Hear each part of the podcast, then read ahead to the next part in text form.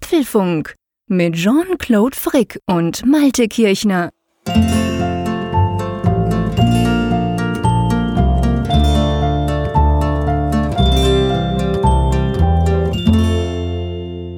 Hallo und herzlich willkommen zum Apfelfunk, genau gesagt zur Ausgabe 182, die wir am 7. August am Mittwoch wie immer aufzeichnen.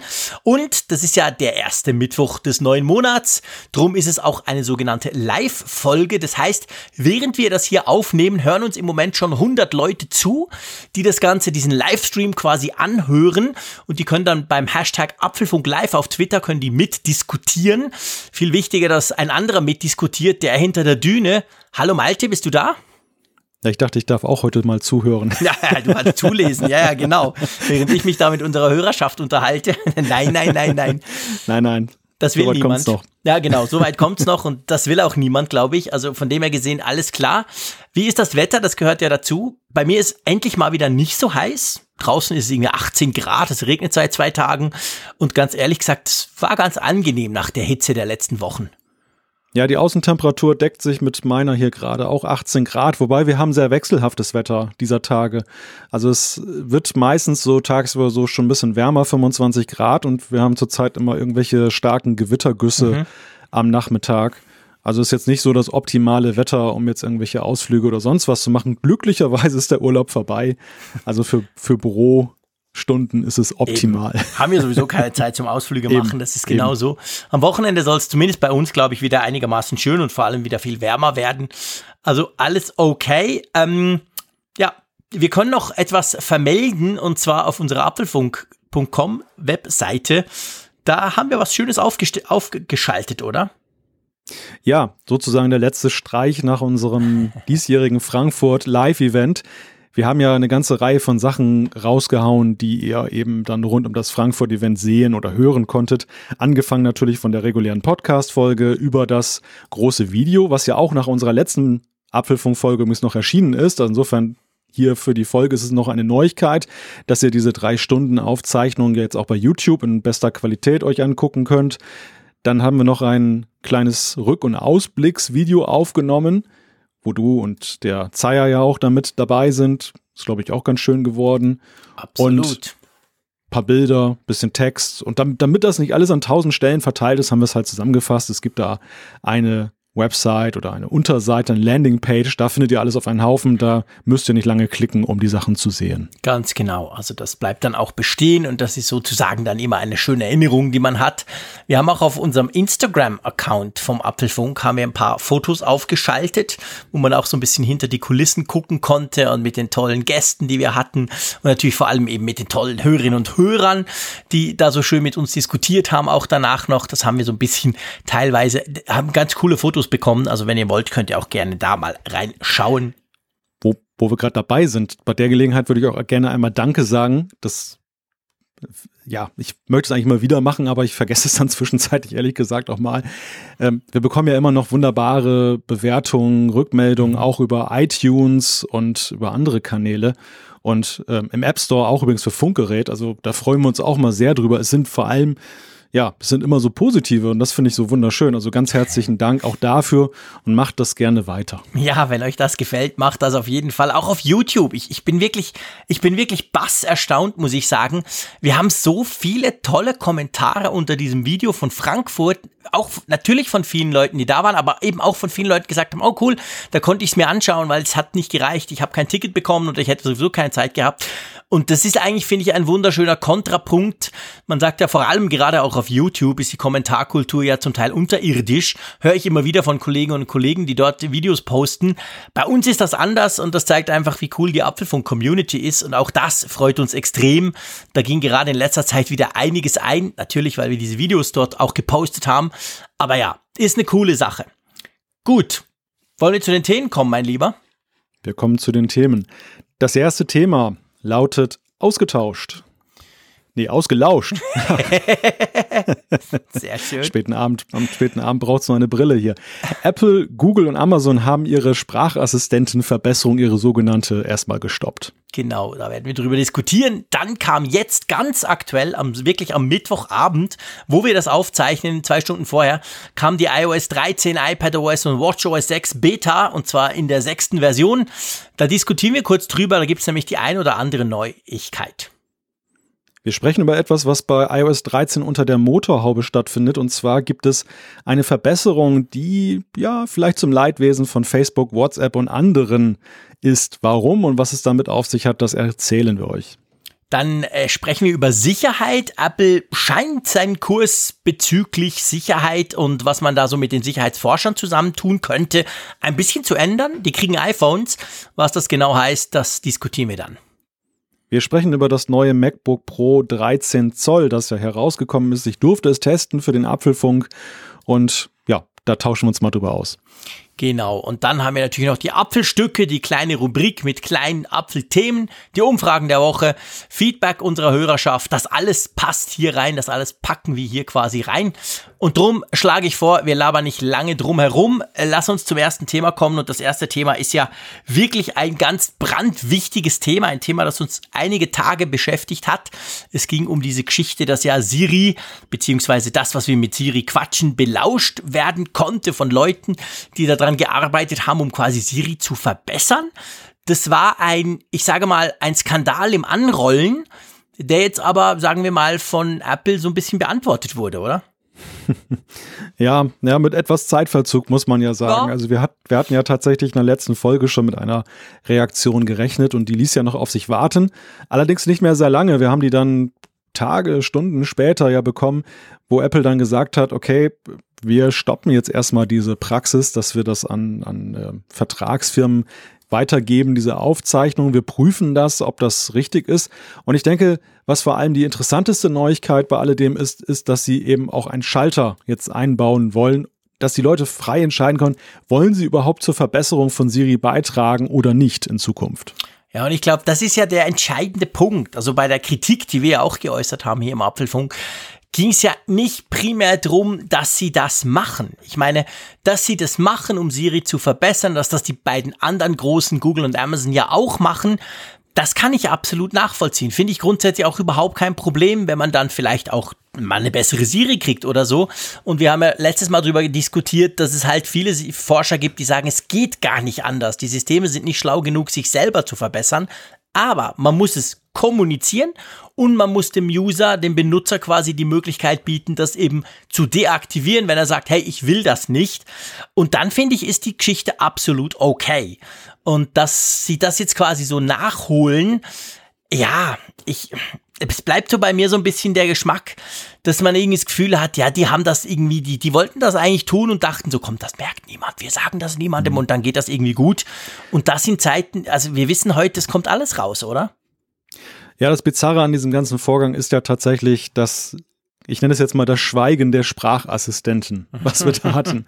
Dass ausgerechnet da, wo es um Sprache geht, eben so beharrlich geschwiegen wurde, vermutlich, und das hatten wir ja letzte Woche ja auch hier angetönt, weil man halt die Sorge hatte, dass die Leute sich zu viele Gedanken darüber machen, was passiert denn. Ich werde da aufgezeichnet, es wird weitergegeben und gar nicht mal jetzt nur wegen der Verbesserung Bauchschmerzen haben, sondern generell wegen des Vorgangs, weil es eben vielleicht ihnen ein besseres Gefühl gibt, wenn sie nicht genau wissen, dass sie aufgezeichnet werden, weil sie vielleicht in dem Glauben sind, es findet nur auf dem Gerät statt oder irgendwie fragmentiert in der Cloud und dass das eben nicht zusammenhängt, noch weiter besteht. All das haben wir jetzt ja durch diese ganze Sache eben gelernt, wenn wir es nicht schon wussten, dass das eben ein Thema ist und ja, ich denke auch, also mit Transparenz ist da ganz ein, ist ein ganz neuer Modus jetzt eben auch gefunden. Also ich glaube, wenn die Leute wissen, auf was sie sich da einlassen, dann ist es auch okay, wenn sie sich darauf einlassen. Und ein jeder soll doch entscheiden, ob er an der Verbesserung teilnehmen möchte. Natürlich ist es für Apple wichtig, möglichst viele Leute in der Verbesserung zu haben, denn wenn sie nicht wissen, was sie verbessern können, können sie es nicht verbessern.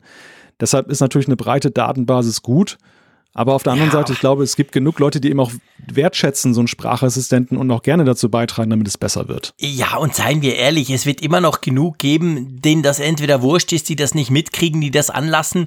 Ich meine, wenn alle so affin wären und darauf reagieren würden bei solchen Skandalen oder, oder, oder wenn alle ihren eigenen Datenschutz so wichtig nehmen, da wäre ja Facebook schon lange tot. Da würde es ja ganz viele Dienste sowieso nicht mehr geben, weil, weil alle oh. sagen würden, wow, darf ich nicht brauchen, nix wie weg hier. Aber wir sehen ja, dass es nicht der Fall ist. Also ich meine, auch bei Siri natürlich wird das bleiben. Und dadurch, ähm, die werden genug kriegen. Die haben über eine Milliarde Geräte draußen, wo Siri drauf ist. Also von dem her gesehen, die kriegen noch locker genug, auch wenn, sagen wir jetzt mal, ein guter Teil der Leute findet, nee, das will ich also nicht und das abstellt. Aber das ist, also dieses Argument lasse ich definitiv nicht gelten, so nach dem Motto, oh, da kriegen wir viel zu wenig Daten und können nicht weitermachen und so. Das ist alles Quatsch. Und drum ähm, hätten sie das schon lange tun sollen. Das gilt ja nicht nur für Apple, muss man sagen.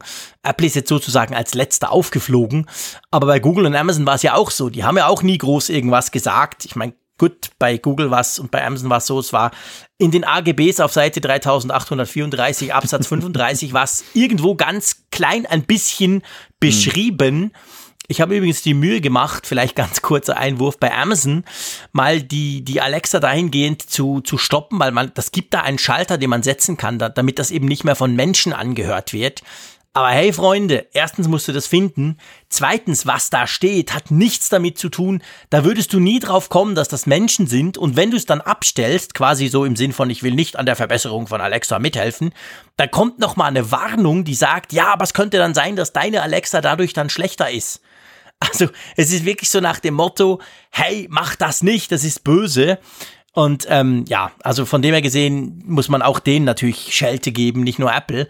Die machen das zwar, die haben die Funktion da, aber die ist so gut versteckt und dazu noch so ja. dämlich geschrieben, dass selbst ein halbwegs cleverer Techie wie ich zweimal überlegen musste, ob ich jetzt das Richtige tue und Otto Normalverbraucher wird gnadenlos dran scheitern. Ja, das mit Facebook ist natürlich das Killer-Argument schlechthin gewesen, denn es ist natürlich so, genauso bei WhatsApp. Auch bei WhatsApp ist ja mal wieder davor gewarnt worden, passt auf mit euren Bildern und so, was ihr da drauf postet und schreibt anderen Leuten, was damit angestellt werden könnte und trotzdem wird es ja genutzt und es wurde ja auch ja schon vehement weiter genutzt, bevor es Ende zu Ende verschlüsselt war. Mhm. Und auch das hat ja keinen abgehalten. Und ich sehe das analog bei Siri. Dennoch bin ich gerade deshalb auch ein wenig verwundert in positiver Weise, dass sich eben Google und Amazon jetzt auch haben mitreißen lassen von dieser eigentlich reinen Apple-Angelegenheit. Also nach meinem Gefühl war das für die beiden ja längst ausgestanden, weil die hatten ja ihren in Anführungszeichen Skandal in der Sache ja längst und Apple war jetzt nun der neue. Apple war auch dramatischer ja aus der allgemeinen Wahrnehmung heraus, weil Apple ja immer gesagt hat, hey, Datenschutz total wichtig und dann kam auf einmal so ein Whistleblower und behauptete, nee, ist nicht und deshalb war ich schon verwundert, dass da so eine Sogwirkung, aber es zeigt einmal mehr eben, wenn so ein Thema an Apple aufgezogen wird, wie ein, was für eine gewaltige Strahlkraft das auch hat, über Apple hinaus, einfach auf die ganze Tech-Branche. Das ist sicher der eine Punkt und der andere Punkt ist natürlich schon gerade Google versucht ja auch, die, die kennen ja seit ihrer Entwicklerkonferenz Google I.O. Im Mai, im Mai kennen die das Wort Datenschutz auch. Das hat der Chef jetzt echt mal auf der Bühne ausgesprochen. Und die versuchen jetzt natürlich da auch so ein bisschen, ich will nicht sagen zurückrudern, aber sie, sie merken halt, hey, Apple ist damit recht erfolgreich und das gibt doch immer noch genug Leute, die das wichtig finden. Und wir stehen da nicht so gut da. Also von dem her gesehen, ist es schon auch verständlich, dass sie jetzt da gerade in dem Bereich was tun müssen, weil ja ihre Flanke, sage ich jetzt mal, für Angriffe in dem Bereich ja viel größer ist als bei Apple. Aber ja, letztendlich führt es dazu, dass wir jetzt eben diese Möglichkeit bekommen. Bei Amazon und bei Google haben wir sie schon, bei Apple kriegen wir sie noch. Bis wir sie kriegen, hat Apple diese, diese quasi, ähm, diesen Check durch Menschen deakt deaktiviert. Das heißt, sie haben sie einfach auf Eis gelegt. Also da passiert, wird im Moment nicht mehr gemacht. Ich nehme an, eben bis dann der entsprechende Schalter da ist, wo wir dann sagen können, ja, wir wollen das und dann nehmen sie diese Praxis wieder auf. Der Danny hat übrigens noch was geschrieben im Mixler-Chat, der uns gerade live zuhört. Der sagt, er versteht die ganze Aufregung nicht. Man gibt doch bei der Installation das Einverständnis, dass Daten an Apple gesendet werden. Oder irre ich mich? Ich finde eben, es ist ein Unterschied, oder, Malte? Ob du Daten sendest, so, da denkt man so, ja, Logfiles und wenn was abstürzt und so, oder ob quasi deine Sprache logisch dort gespeichert wird, das wissen wir, aber vor allem von anderen Menschen angehört wird. Das ist für mich schon noch mhm. ein zentraler Unterschied, oder? Ja, ja, und man schickt die Daten ja auch an Apple und nicht an irgendwelche Vertragspartner. Wenn ich jetzt, wenn man das ganz hart auslegt. Ja, ja, klar. Also ich meine, so, so davon gehen die Leute aus. Das geht zu Apple ja. und mit Daten meinen wahrscheinlich die wenigsten das. Ich meine, ich glaube, inzwischen ja. wissen, glaube ich, die meisten, dass wenn du so einen Sprachassistenten brauchst, dass die Sprache, das, was du sagst, nachdem er Plum macht oder nachdem Siri hm ruft, dass das ja nicht auf dem Gerät bleibt, sondern es geht in die Cloud und wird dort ausgewertet und dann kommt die Antwort zurück. Ich glaube, das wissen die Leute inzwischen schon. Aber dass mhm. das dann eben echte Menschen anhören und nicht, dass das irgendwo auf dem Server nur liegen bleibt, das ist für mich schon noch so ein Unterschied. Ja, und unter Daten, also ich gebe dir da recht, unter Daten verstehe ich zum Beispiel eher so Debug-Daten, also Crash-Logs zum Beispiel. Ähm, wer als Entwickler irgendwie mal tätig gewesen ist oder mal ja, mit dem App Store zu tun hatte, der weiß halt, wie das ausschaut. Als Entwickler kriegt man ja auch diese, diese Crash-Logs, wenn der Nutzer zugestimmt hat, eben die über Apple zu übermitteln zur Verbesserung von Apps. Und da ist es eben so, dann bekommt man eben etwas sehr kryptisch zu lesendes, äh, was der Entwickler nur dahingehend auswerten kann, dass er eben im besten Falle sieht, an welcher Codezeile ist da seine App jetzt abgestürzt beim Nutzer und vielleicht mhm. noch eben, was da jetzt passiert ist, dass zum Beispiel der Speicher übergelaufen ist oder irgendetwas. Aber das sind halt sehr anonyme Daten. Ich weiß nicht, von wem sie kommen. Und ähm, ich weiß auch gerade mal das Nötigste für meine Fehleraufklärung.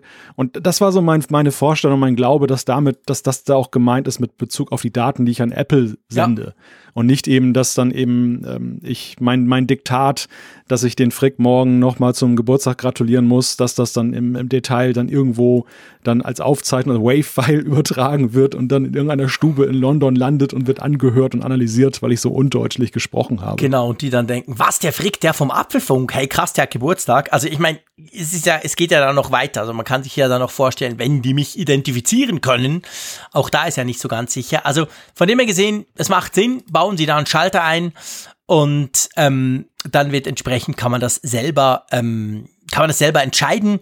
Wir werden dann auch genau erklären, wo der Schalter ist und wie er heißt. Einverstanden? Ja, genau.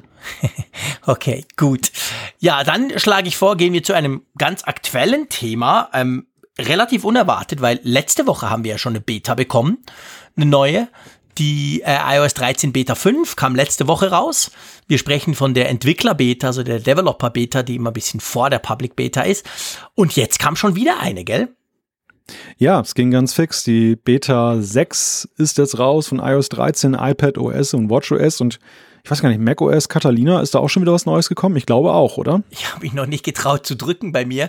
Nee, ich weiß es nicht. Ganz ehrlich gesagt, ich habe ja auf meinem iMac, der ja mit Abstand der wichtigste Mac bei mir ist, habe ich das sowieso nicht drauf. Das habe ich mir nicht getraut, weil da nehme ich so viel Audiozeug auf und so.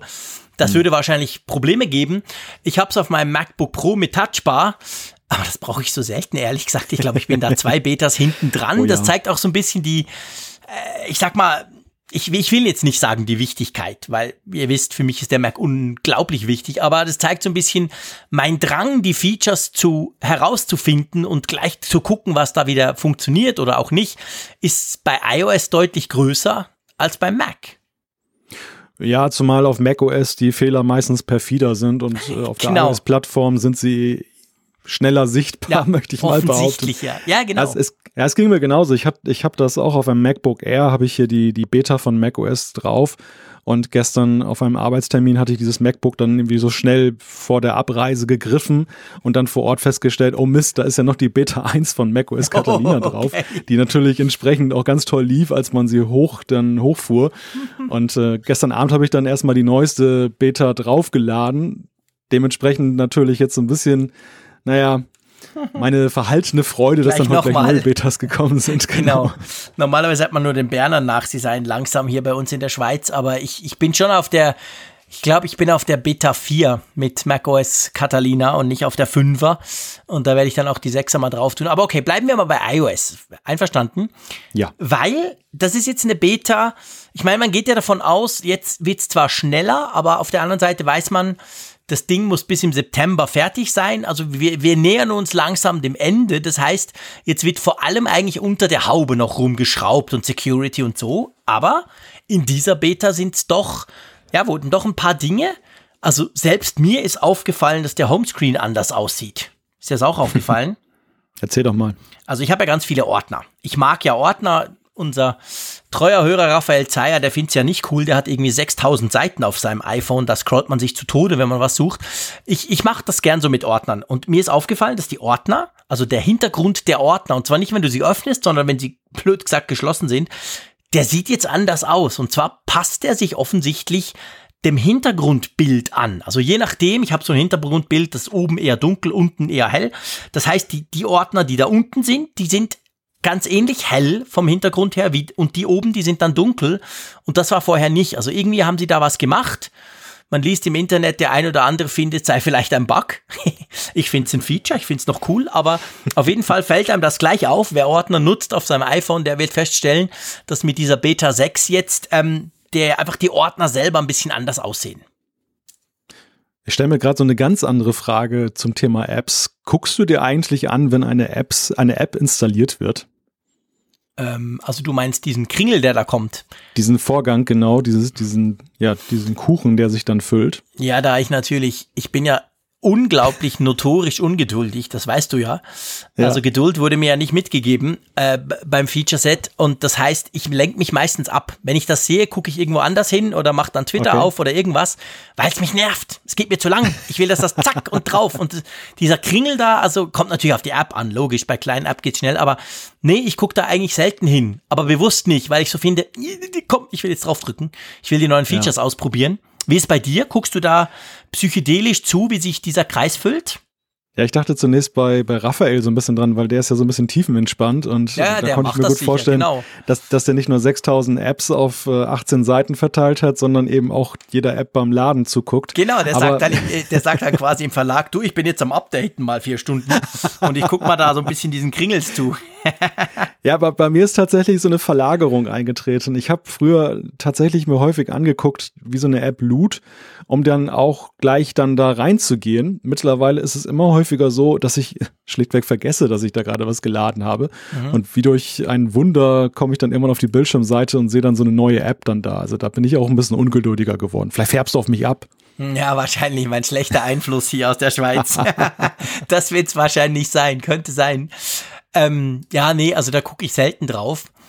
Ein, ein viel ein, ein viel spannenderes Feature, seien wir ehrlich, bei iOS 13 und, und natürlich auch bei iPadOS ist, Du kannst jetzt im Control Center, wenn du das möchtest, kannst du dir einen Knopf anzeigen lassen, mit dem du den Dark Mode ein- und ausschalten kannst. Bis jetzt ja. ging ja das nur mit so einem Long Press auf die Helligkeitsanzeige und dann bist du dort quasi dorthin gekommen oder natürlich generell in den Einstellungen unter An Anzeige.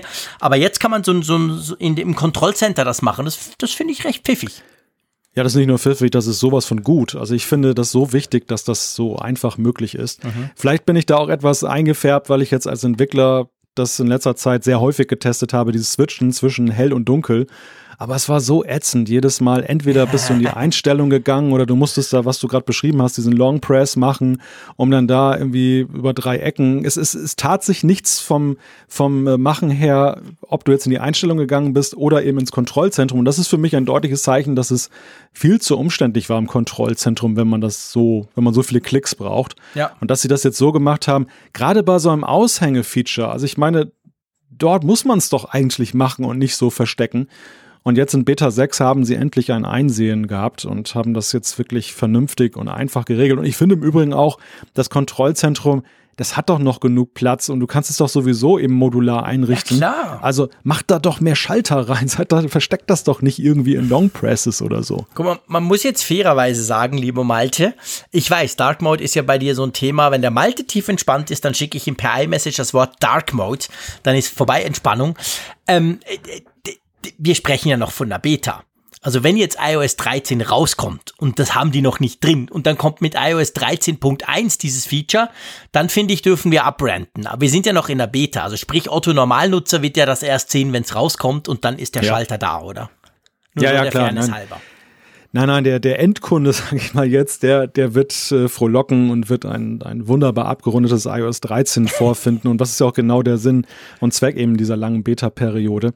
Aber ich habe mich einfach, ich meine, wir, wir begleiten ja so ein bisschen diese Beta Klar. und wir, genauso wie du ja eben auch, am Anfang eben etwas darüber gestolpert bist, über die Instabilitäten, die mit den ersten Betas einhergehen. So, so war es bei mir halt jetzt dann eben beim User Interface, dass ich mich einfach gewundert habe, dass man das nicht von Anfang an ja. viel prominenter dann eben als Schalter platziert hat, weil es ja gerade eben so ein Aushängeschild eben dieses iOS 13 ist. Ja, ja, absolut. Nee, da gebe ich dir völlig recht. Also, dass der Schalter verhältnismäßig spät kommt, das ist für uns Tester sozusagen erstaunlich aber spielt dann für den normalen äh, Menschen sozusagen auch keine Rolle. Und dann ist noch etwas, was mir auch aufgefallen ist und ich staune über mich bei dieser iOS 13 Beta, weil ihr wisst, bei mir muss ja eine Designänderung schon ziemlich offensichtlich sein. Ich sehe das nicht. äh, du gehörst eher wie der Raphael zu den Leuten, die die kleinste Änderungen im Makropixel-Bereich sehen die gleich, aber mir fällt sowas halt nicht auf. Mir fällt manchmal nicht mal auf, wenn, wenn, wenn irgendein ein App-Icon geändert wurde. Da muss es schon ziemlich heftig sein, dass mir das auffällt, aber wenn oben das nach links oder nach rechts wedelt oder so, so Zeug merke ich nicht. Aber was mir aufgefallen ist in der letzten Beta, bei iOS, also bei der Beta 5 von letzter Woche, dass wenn du 4G oder LTE hast, ich weiß, das kennst du nicht, aber das ist so eine schnelle Internet mit Mobilfunk und so Geschichte. Ach so. Ach so, so genau. Und wenn man, wenn man das also hat, also wenn du schnell surfen kannst mit deinem iPhone, kleiner Hinweis, der, ich weiß, der Malte, der ist relativ schnell unterwegs bei sich dort oben, aber wir haben es hm. ja auch anders kennengelernt. Oh ja. und dann, dann steht da dort LTE oder 4G, je nach Provider. Und dieses, das LTE oder das 4G, das war total groß. Das war viel größer als die Batterie. Das war so wie mit einer Lupe irgendwie mit der letzten Beta und ich dachte noch, äh, komisch, ich meine, wenn das jetzt 5G wäre, okay, aber das ist irgendwie merkwürdig und das haben sie jetzt wieder zurückgemacht. Also das war ein offensichtlicher Fehler, der ja auch zeigt, dass in diesen Betas Fehler reinkommen und dann in der nächsten vielleicht wieder rausgehen. Jetzt ist es wieder gleich klein, wie es vorher immer war. Nein, nein, das war für die deutschen Nutzer eingebaut. Damit sie es merken, wenn sie es mal oh, haben. 4G, oh, krass, 4G. Genau. Aber da haben sie gemerkt, in der Schweiz habt das ja alle und dann haben sie es wieder abgeschaltet. nein, Spaß beiseite. Ja, ich weiß nicht, ob das, ob das wirklich ein Bug war oder ob man sich da was dabei gedacht hat. Keine Ahnung. Aber ja, das sind so diese kleinen Verbesserungen, die halt dann immer mit so einer weiteren Beta da einhergehen. Axel schreibt uns übrigens mit dem Hashtag Apfelfunk Live auf Twitter, dass es noch keine Catalina Beta ah, gibt, eine neue. Also cool. da gab es noch kein Update. Vielen Dank. Das kommt dann vielleicht noch. Es war ja auch letzte Woche, also das Mal kam ja ein WatchOS gleich auch mit. Letztes Mal war es ja so, zuerst kam iOS und iPadOS und am nächsten Tag erst kam WatchOS. Und es kann natürlich sein, dass zum Beispiel morgen noch Catalina kommt oder so. Das werden wir dann feststellen. Also, kleinere Design-Tweaks, ein nützlicher Schalter, mal wieder ein Update, wenn ihr auf dem Developer-Pfad oder auch auf dem Public-Pfad seid. Ich nehme da, nehm, gehe davon aus, in den nächsten zwei, drei Tagen kommt dann auch die Public-Beta, wird aktualisiert von Apple für iOS 13. Also ein, ich sag mal eigentlich ein lohnendes Update. Muss man sowieso installieren, wenn man diese ganzen Betas mitmacht, weil im Allgemeinen ist so, von Beta zu Beta wird's immer besser. Oh ja, wie war. Und dann gibt es ja in iOS 13 noch weitere Dinge, auf die man sich ja freuen kann, wenngleich man sie nicht sieht. Genau, und zwar ist das unser nächstes Thema. Es geht drum, dass iOS 13 gerade beim Voice-over-IP, also wenn es darum geht, dass du Apps hast, wie zum Beispiel Skype oder WhatsApp oder den Facebook Messenger, mit denen man ja auch zusammen quasseln kann, da gibt's, ich sag mal, Verbesserungen der Sicherheit, aber letztendlich, gell, wenn ich es richtig verstanden habe, für Entwickler vor allem für Facebook, die das offensichtlich sehr gerne nutzen, auch ziemlich mhm. heftige Einschränkungen, die dazu führen könnten, dürften werden, dass deren ihre Apps nicht mehr einfach so im Hintergrund vor sich hin düdeln, sondern dass sie da ziemlich ihre Apps umbauen müssen, oder? Ja, das ist mal wieder so ein Thema aus der Kategorie Schweinebacken. Äh, Sehr schön. Du kennst das ja nicht, dass ich mich so explizit äußere, aber als ich dann tatsächlich diesen Vorgang gelesen habe, habe ich mir den Kopf gefasst und dachte, das kann doch nicht wahr sein.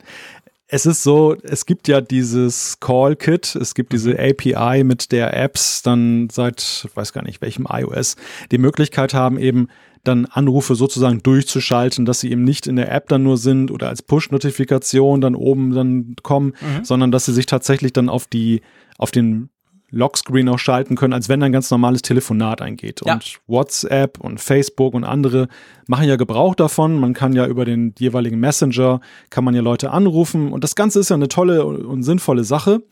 Allerdings eine Voraussetzung dafür, damit das möglich ist, ist eben auch, dass Apple diesen Apps und diesen App-Entwicklern einräumen musste, mehr im Hintergrund zu machen. Ja. Aktivitäten. Und das, das haben die eben nicht nur gemacht, jetzt um Telefonate entgegenzunehmen und die, die abzuwickeln, sondern so der Bericht da auch dahingehend, dass eben die Apps dann auch selbst wenn kein Anruf vorlag, im Hintergrund irgendwelche Dinge gemacht haben. Es, es steht so der Vorwurf im Raume, dass Daten natürlich gesammelt wurden und was weiß ich da getan wurde.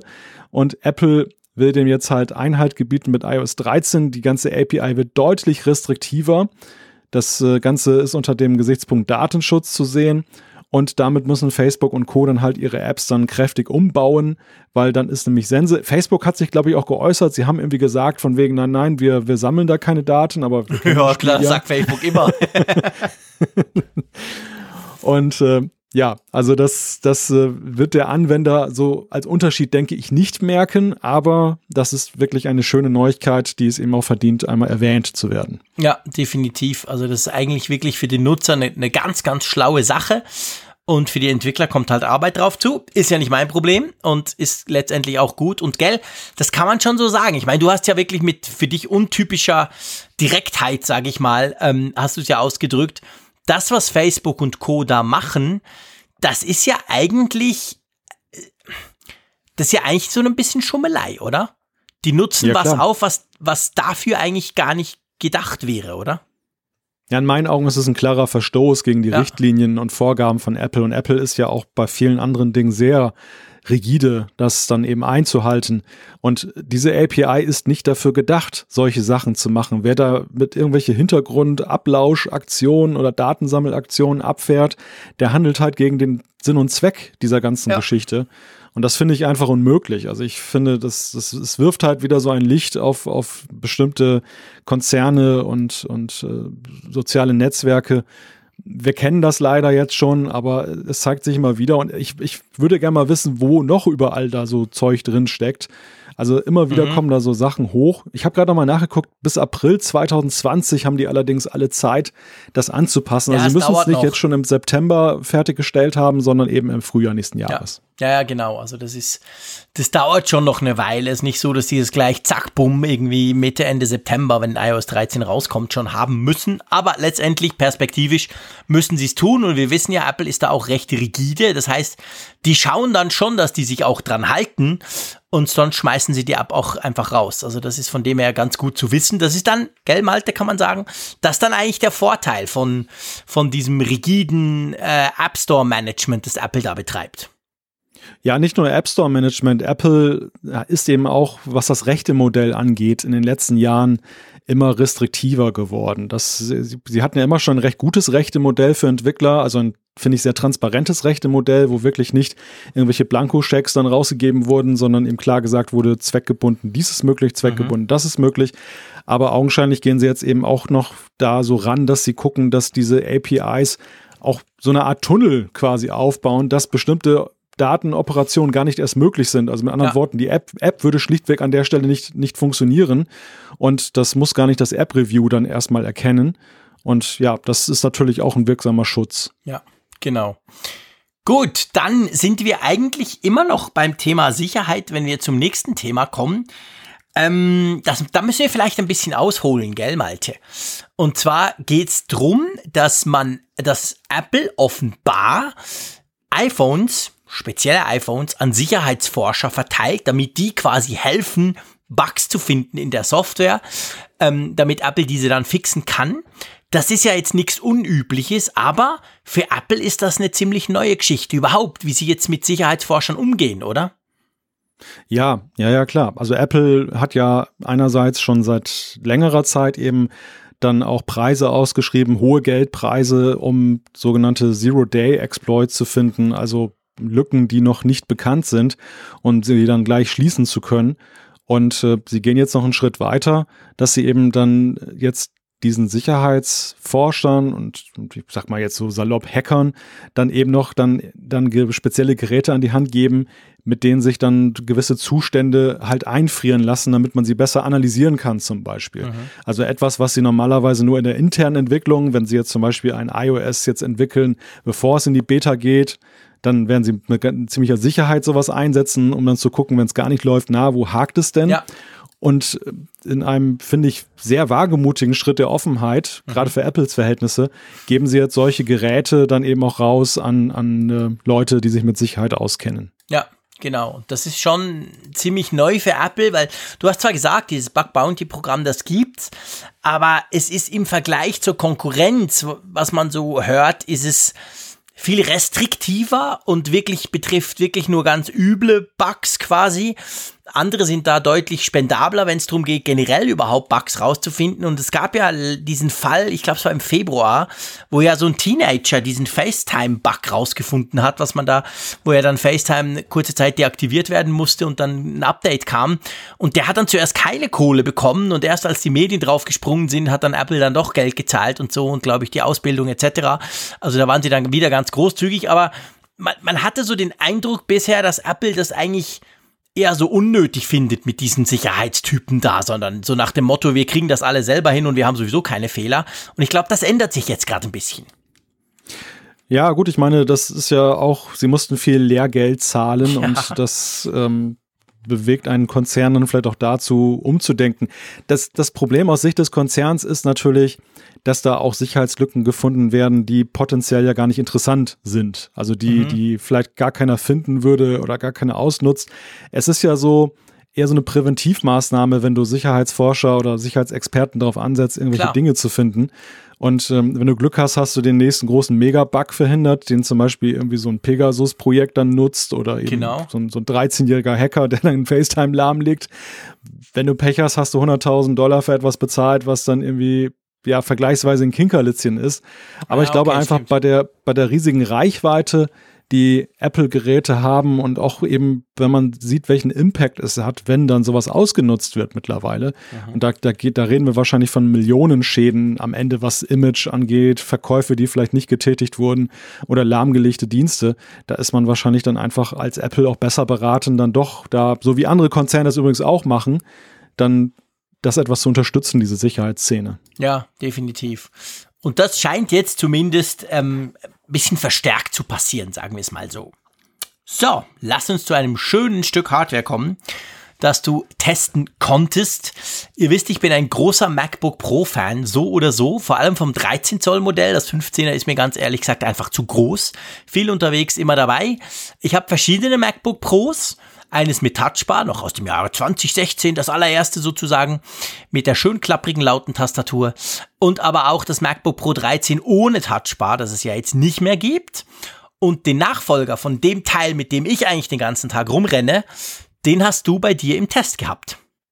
Genau, den hatte ich im Test, also sozusagen die neue Einstiegsklasse, was das MacBook Pro angeht. Und ja, um das Fazit vorwegzunehmen, ich war davon sehr angetan. Also ich rein subjektiv gesehen ist es einfach so, ich hatte bei dem MacBook Escape, so Pro Escape, so sehr du es ja magst, also so sehr es ja seine Sympathisanten hat, aber ich hatte immer ein ungutes gutes Gefühl dabei, was Apple da dem MacBook Pro Line-Up in Anführungszeichen angetan hat, dass sie eben diese Pro-Klasse aufgeteilt haben in, in zwei Sachen. Ich fand es inkonsequent, was sie da gemacht haben. Und dadurch, dass sie jetzt die Touchbar, egal wie man sie findet, um nur mal ein Merkmal zu nennen, jetzt eben dann auf alle MacBook Pros erstrecken, wirkt das Ganze wesentlich übersichtlicher, aufgeräumter. Genauso eben auch, so sehr ich es bedauere persönlich, dass das MacBook 12 jetzt uns abhandengekommen ist, aber auch jetzt diese Unterscheidung R und Pro, also das, das R für die durchschnittlichen Consumer-Bedürfnisse, das Pro für alles, was darüber hinausgeht.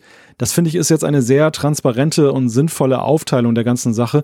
Nebenbei natürlich ist auch sehr viel ja noch eingebaut worden, also der, der Quad-Core-Prozessor, der T2-Chip und so weiter. Es steckt ja eine ganze Menge mehr drin, eben was jetzt das auch abhebt von den Vorgängermodellen. Ja, ich glaube, dass, also ich sag mal, dass das, das Line-up macht absolut viel mehr Sinn so, das ist klar.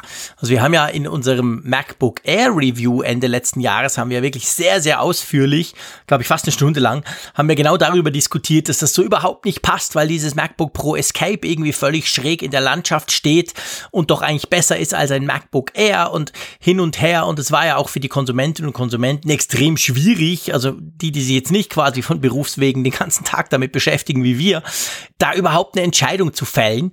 Und ähm, jetzt dadurch, ich, ich habe ja damals im Ende letzten Jahres gesagt, ja, das MacBook Pro 13 Zoll Escape, das fliegt dann raus.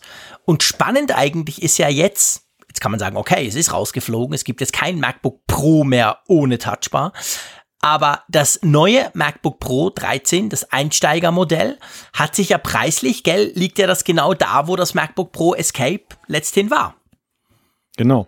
Richtig. Das heißt also, es ist zwar rausgeflogen, aber nicht, ich habe damals gesagt, das fliegt raus im Sinne von, so ein günstiges MacBook Pro werden wir nicht mehr haben, sondern wir haben dann das MacBook Air und dann haben wir den großen Schritt zu den Touchbar-Modellen. Aber da hat jetzt Apple nachjustiert. Gleichzeitig ist ja jetzt das MacBook Air auch günstiger geworden. Also da ist die Unterscheidung jetzt auch wieder gegeben. Aber jetzt erzähl mal, was, was, was gefällt dir oder was, was hat dir besonders, was hat dir besonders gefallen an diesem Teil? Ja, mir gefällt halt vor allem, was du gerade gesagt hast, dass, dass jetzt die Touchbar auch in einen, in Anführungszeichen, bezahlbareren Bereich für die gefallen ist, die jetzt nicht höhere Pro-Bedürfnisse haben. Und gleichzeitig findest du eben ein Gerät vor, was sehr leistungsfähig ist, also was jetzt dann man, man, muss natürlich sagen, klar, es gab auch Benchmarks, die haben gesagt, die 2018er Modelle, die waren in mancherlei Hinsicht, also die jetzt etwas höherpreisigen mit Touchbar waren dann schon noch performanter als dieses Einstiegsgerät jetzt dann eben aus dem Jahre 2019 ist.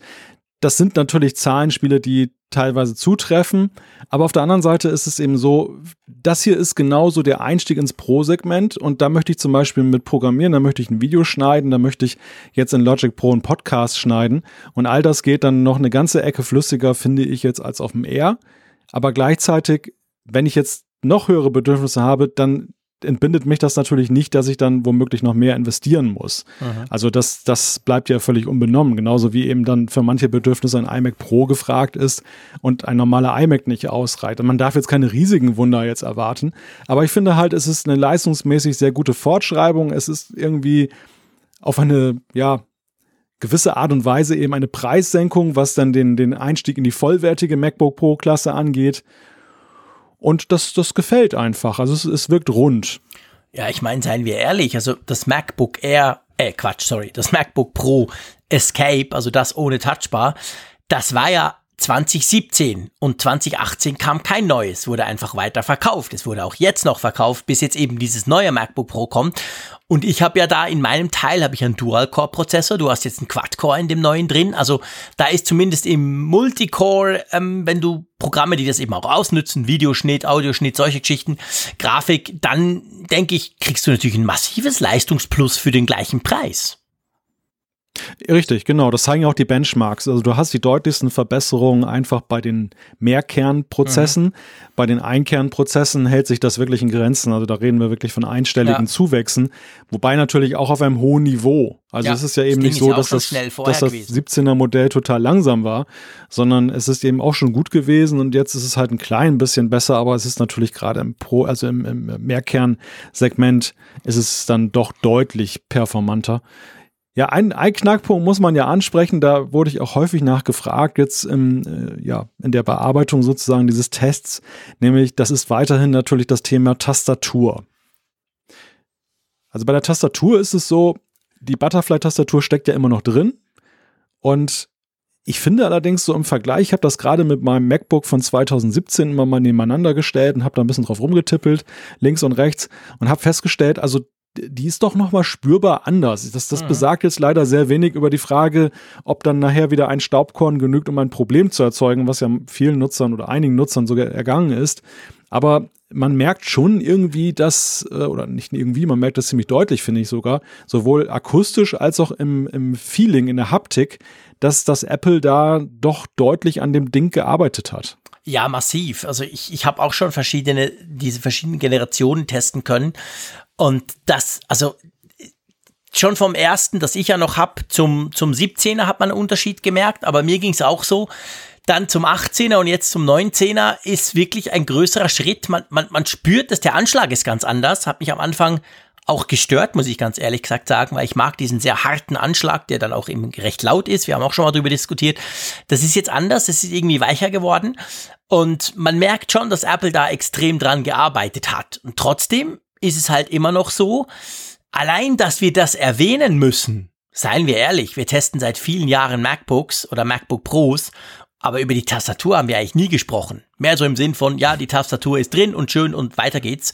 Und jetzt sprechen wir seit Jahren, seit dieser 2016er Generation, seit das überhaupt das erste Mal kam mit dem Butterfly-Mechanismus, sprechen wir plötzlich über Tastaturen und zwar im Sinn von, ja, mal gucken, ob die nicht kaputt gehen, wenn ich drüber krümle. Das ist natürlich per se schon mal ganz schlecht. Also der Ruf dieser Dinge ist wirklich katastrophal. Hm. Ähm, auf der anderen Seite, Apple hat dieses ähm, Reparaturprogramm. Also wenn man Probleme hat, dann kriegt man die ausgetauscht, weit über die Garantie hinaus. Aber es gibt natürlich auch viele, die sagen, ja, siehst du, sogar die neuen sind da drin. Das heißt ja, das kann ja nicht funktionieren. Das kann man natürlich auch sagen, Apple ist einfach, ähm, geht auf Nummer sicher und hält die auch drin. Wir wissen es halt letztendlich nicht und das allein ist schon ein Problem. Ja, ja, richtig. Das, das, man, das Problem, man kann es ja bis zum heutigen Tage nicht wirklich quantifizieren. Es gibt eben allerhand Nutzerberichte, auch ja, wir haben ja viele Zuschriften bekommen, die uns dann berichtet haben, ich habe dieses Problem. Mhm. Wir hören zum Beispiel auch aus dem Service von Apple, dass es durchaus ein Thema ist, was nicht nur in Einzelfällen vorkommt. Aber ja, was heißt das? Was, wie viel Prozent sind das von den Gesamtnutzern? Und wie du schon sagst, diese, diese Sache, dass sie das gleich ins Austauschprogramm reinnehmen, man muss es auch mal so sehen. Die, wer dieses Produkt kauft, bei dem Preis, der erwartet natürlich Exzellenz. Und wenn ich da mit Bauchschmerzen rangehe, weil ich denke, oh, da könnte mir nach vier Wochen die Tastatur schon krepieren, der ist vielleicht deutlich beruhigter, wenn er sieht, okay, wenn es dann wirklich passiert, dann ist es immer noch extrem ärgerlich, aber zumindest muss ich jetzt nicht bitte, bitte und, und an der Tür kratzen bei Apple, ja. sondern sie haben gleich eigentlich ein Austauschprogramm dafür vorgesehen, falls es mal passiert. Das, das ist natürlich auch eine gewisse Versicherung, die man da einfach hat, dass man nicht ja, extra klar. etwas dazu buchen muss, sondern gleich weiß, dieses Thema ist Apple bewusst, dieses Thema, da da handeln sie auch jenseits jeder Gewährleistung und Frist, die sie auch einhalten müssen, auch kulant. Und das ist natürlich dann ein gutes Gefühl. Ich glaube trotzdem, es ist so ein bisschen der Elephant in the Room weiterhin, weil ich, ich höre eben von vielen Nutzern, dass das, wenn, gerade wenn sie, wenn sie schlechte Erfahrungen gemacht haben, dann sind sie ganz kritisch, was das angeht. Bei anderen, die davon gelesen haben, die sind zumindest ein bisschen zögernd und zaghaft, was das Ganze angeht. Es gibt nur einen Kritikpunkt, den muss ich allerdings äußern und das mhm. finde ich wirklich ein bisschen schade, dass sie da gespart haben. Das ist die Festplatte. Mhm. Und zwar 128 Gigabyte SSD jetzt in diesem Grundmodell, was dann 1499 Euro kostet ich finde 128 Gigabyte beim Pro-Gerät ist wirklich wenig, oder? Ja, das ist viel zu wenig. Also das ist so, hey, wie kriegen wir das hin unter 1500 Euro? Ja, komm, wir bauen da so eine Mini-SSD rein. Die nimmt zwar niemand, weil jeder 256 klicken wird, aber dann ja. sieht's halt preislich besser aus. Also seien wir ehrlich, wenn du dir ein MacBook Pro kaufst, ich meine, ich bin auch nicht, ich bin nicht mehr der Typ, früher war ich so, ich will alles auf meinem Gerät lokal haben, bin ich schon lange davon weggekommen. Ich habe den Großteil meiner Daten, die sitzen in der Cloud, aber ähm, 128 ist einfach viel zu wenig. Also das ist wirklich, da, da machst du ein paar große Final Cut Projekte und dann kommst du tatsächlich in und dann guckst du nicht und dann lädt er ja. dir deine Fotolibrary runter und dann, dann ist das Teil voll. Also das ist viel, das, das ist ein, das geht eigentlich nicht. Ja, da kannst du ja eigentlich nicht mal jetzt ein ähm, iPhone mit dann sichern genau. als Backup. Hilfst du da zwei, dein 256er iPhone mit ja, sichern, wenn das so richtig schön voll ist? Stell dir vor, stell dir vor. Und das, das ist halt ein Thema. Und ich finde, wenn ich dann sehe, vor allem was die Preisdifferenz beträgt, dass ich dann gleich bei 17,49 Euro bin, wenn ich dann die 256 Gigabyte Variante haben möchte. Das ist schon krass, finde ich. Also mhm. das, das ist auch so ein, so ein Punkt noch gewesen, wo ich so dachte, na ja, also beim, beim R hätte ich ihn wahrscheinlich eher nachgesehen, weil es ein Consumer-Gerät ist, obwohl es auch da nicht mehr so wirklich zeitgemäß ist. Aber beim Pro-Gerät, wo man eben dann weiß, okay, wenn du Final Cut draufhaust und du hast ein 4K-Videoprojekt, das irgendwie 20 Minuten dauert, dann kriegst du locker 100 Gigabyte mal schnell voll. Ja, das ist definitiv so. Klar sind die SSD-Preise gesunken. Das ist so seit, seit diesem, seit diesem neuen Gerät sind sie bei allen, wenn du dir neue Macs kaufst, sind sie jetzt deutlich günstiger als früher. Die, vor allem diese Upgrades vom einen zum anderen, aber trotzdem, finde ich auch. Also 128 Gigabyte, sorry, ist ein schlechter Scherz, das geht gar nicht. Ich will auch was anderes mit dir diskutieren und nochmal so ein bisschen zurückkommen. Und zwar, wir haben ja bei der Touchbar, haben wir auch immer wieder gesagt, eigentlich eine coole Idee. Ich war am Anfang ja extrem begeistert, einfach weil es auch geil ist und ich mag Bildschirme ganz generell. Also cool, wenn ich da noch einen mehr habe. Aber dann haben wir festgestellt im Laufe der Jahre, äh, pff, eigentlich niemand macht was damit. Apple so ein bisschen halbherzig, aber die anderen großen Apps selten bis nie. Dann haben wir auch oft diskutiert im Apfelfunk, ich tue das so ein bisschen aufrollen, ähm, dass ja wahrscheinlich vielleicht die Touchbar irgendwann rausfliegt. So nach dem Motto wie bei 3D Touch beim iPhone, dass wir wahrscheinlich beim neuen iPhone dann nicht mehr haben werden. Jetzt, macht, jetzt machen die ein MacBook Pro ein neues mit der Touchbar. Hm. Und das, was es vorher ohne gab, also jetzt gibt es ein Gerät mehr mit Touchbar, sagen wir es mal so. Was denkst du, was macht das mit der Touchbar per se? Gibt es jetzt quasi Entwickler, die sagen, wow, jetzt kann man die für 250 Euro günstiger haben. Ja, jetzt mache ich aber was mit meiner App. Und was heißt das für Apple mit der Zukunft der Touchbar? Ja, das ist in der Tat ein irritierendes Zeichen an Betracht der Gegebenheit, dass ja eben die Touchbar so ein ziemlich isoliertes Ding geblieben ist. Mhm. Also zunächst mal muss ich sagen, da ich jetzt dann erst durch das Testgerät jetzt wieder dann auch mit der Touchbar nach längerer Zeit mal wieder in Berührung gekommen mhm. bin, habe ich natürlich auch sehr stark gesehen, wie die Veränderungen mittlerweile sind, was die Akzeptanz angeht. Man merkt natürlich ganz klar, dass Apple selber die auch ganz gut supportet. Ja. Zum Beispiel, wenn du Xcode nutzt, jetzt dann die Programmierumgebung und du hast den Simulator, das, da hast du ganz nützliche Kontrollen, die dann eben anstelle der Funktionstasten da eingesetzt werden. Mhm. Das ist schon, das ist schon ganz nützlich. Also es gibt in einigen Apps, auch Logic ist zum Beispiel so eine, so eine App, das war längst auch gleich am Anfang so, da, da ist sie halt sehr sinnvoll. Du merkst auch, dass auch bei den Drittentwicklern der ein oder andere etwas mehr Mut gefasst hat und vielleicht aus Spielerei, vielleicht weil er tatsächlich eine Zukunft darin sieht, dann auch das, das supportet. Es ist natürlich weiterhin so, also auf der einen Seite ist es ein, ein Bekenntnis, finde ich, dass Apple ja. jetzt eben nach zwei Jahren, wo man eher das Gefühl hatte, es geht zurück, und es geht vor allem nicht weiter, dass sie jetzt dann sagen, okay, wir bauen es in ein weiteres Gerät ein, wir bauen es auch in ein Gerät ein, was jetzt dann für einen günstigeren Preis als vorher die Einstiegsklasse für Touchbar ähm, war, eben dann erhältlich ist.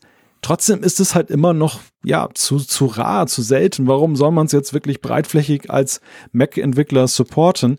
Also für mich ist das jetzt so, so ein Funken Hoffnung, dass wir mhm. vielleicht die Touchbar doch noch mal im Kontext eines neuen Magic Keyboards oder so sehen, weil ich kann mir das nicht anders erklären. Warum machen sie das? Also warum, warum nur beim MacBook Pro?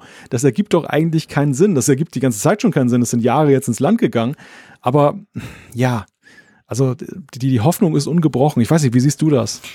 Ja, ich bin, also ich bin in der Tat auch so ein bisschen hin und her gerissen. Also ich, ich freue mich grundsätzlich, weil ich finde nach wie vor die Touchbar, potenziellen Möglichkeiten der Touchbar sind echt cool, aber die werden noch nicht ausgenutzt. Ich gebe dir recht, man muss fairerweise sagen, und das ist auch gut so, Apple macht das schon sehr gut, egal ob bei der Notizen-App oder bei anderen. Also da ist die Touchbar immer präsent und kann wirklich auch genutzt werden.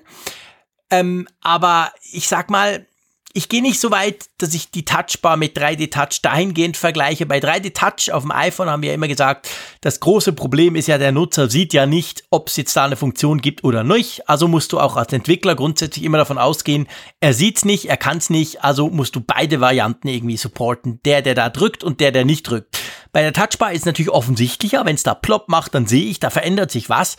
Aber auch da geht's ein bisschen in die Richtung, dass du halt als Entwickler nicht unbedingt komplett davon ausgehen kannst, der macht das jetzt da unten und der knibbelt darum. Ähm, ich hoffe wirklich nach wie vor, dass die, die Touchbar-Technologie dahingehend auch günstiger wird, dass vielleicht das nächste MacBook Air das auch hat. Weil das wäre dann das klare Zeichen von Apple, hey, da geht's hin. Wir wollen dieses Tastenzeug nicht mehr haben. Man könnte ja jetzt salopp sagen, die haben sowieso Probleme mit ihren Tasten. Also lassen Sie sie besser weg und ersetzen sie durch Touchscreens. Aber so weit will ich gar nicht gehen. Aber im Prinzip, ja. weißt du, was ich meine? Also ich hoffe schon, dass die Touchbar eine Zukunft hat. Aber ich traue mich noch nicht so recht, jetzt nur, weil dieses neue MacBook Pro 13 die jetzt auch drin hat, gleich zu rufen, ja, that's the future. Also. Nein, mh. Hm. nein, nein, ganz und gar nicht. Ich meine, dafür ist es einfach auch zu wenig. Jetzt, ne, ohne jetzt dem, dem 13 Zöller MacBook jetzt Unrecht zu tun, mhm. aber das, das ist, äh, es ist halt ein Wiederauftauchen und eine Erweiterung, aber es ist natürlich nicht der große Sprung. Es wäre ein ganz anderes Statement, wie du schon sagst, wenn man das R dann auch mit einbeziehen würde oder wenn man tatsächlich dann eben auch die stationären Macs dann eben da berücksichtigt. Ja. Und, und wir haben ja eben nicht gesehen, jetzt zum Beispiel gerade im Kontext des Mac Pro, der sich dafür anbieten würde geradezu. Da kommt es eh nicht so auf den Preis an. Also wenn man dann äh, ja, einen Ständer Klar. für den, den Monitor für, für 1000 Euro, Euro gibt's noch genau, verkauft, dann, dann, dann kann man auch eine 500 Euro Tastatur mit Touchbar noch dazu packen.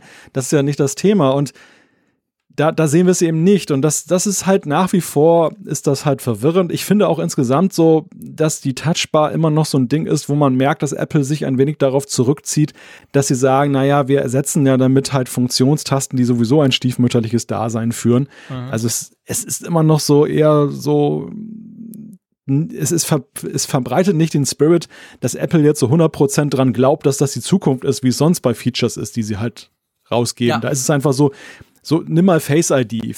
Als Face ID rauskam, da war Touch ID erledigt. Mhm. Das wird zwar bei ein paar einigen Geräten noch eingebaut, die jetzt im günstigen Segment sind, aber im Großen und Ganzen weißt du einfach, Face ID ist irgendwie das Ding auf den iOS-Geräten. Genau, ist die Zukunft, und, Punkt. Genau, und bei der Touchbar hast du nicht das Gefühl. Du hast einfach das Gefühl, das findet Apple nett. Sie, sie bauen es ja gerne auch weiterhin ein, aber es ist eben nicht die ultimative Zukunft der Tastatur, das, wo dann halt die F-Tasten wegfallen für die Touchbar. Das, das scheinen sie selber nicht zu glauben. Und das, das ist halt so, so ein, ein Mysterium, was jetzt dann nochmal ein bisschen Nahrung bekommen hat. Gut, ich will die Touchbar jetzt auch nicht zu hoch aufhängen. Es ist halt nur wirklich so augenfällig bei diesem Gerät. Das mhm. insgesamt aber so, also mein Fazit ist ja sehr positiv ausgefallen. Ich finde, es ist wirklich ein rundes Gerät und es ist halt en endlich auch bei Apple mit den Notebooks halt sehr viel übersichtlicher geworden. Jetzt für die Nutzer einfach. Also sie müssen nicht mehr so viel grübeln, was für sie richtig ist. Ja, genau, genau. Also das sehe ich auch so. Der Danny schreibt uns übrigens noch, ähm, er fragt, unterstützen eigentlich die MS Office Programme die Touchbar, jetzt wo man Office im App Store laden kann? Äh, ich bin ja mehr Team Google, wie, wie du weißt, Google Docs und so. Aber ja, ich glaube schon, ja doch. Bei Word und so, da hat's unten, da passiert irgendwas. Also ich glaube, das wird schon unterstützt, oder? Weißt du das gerade?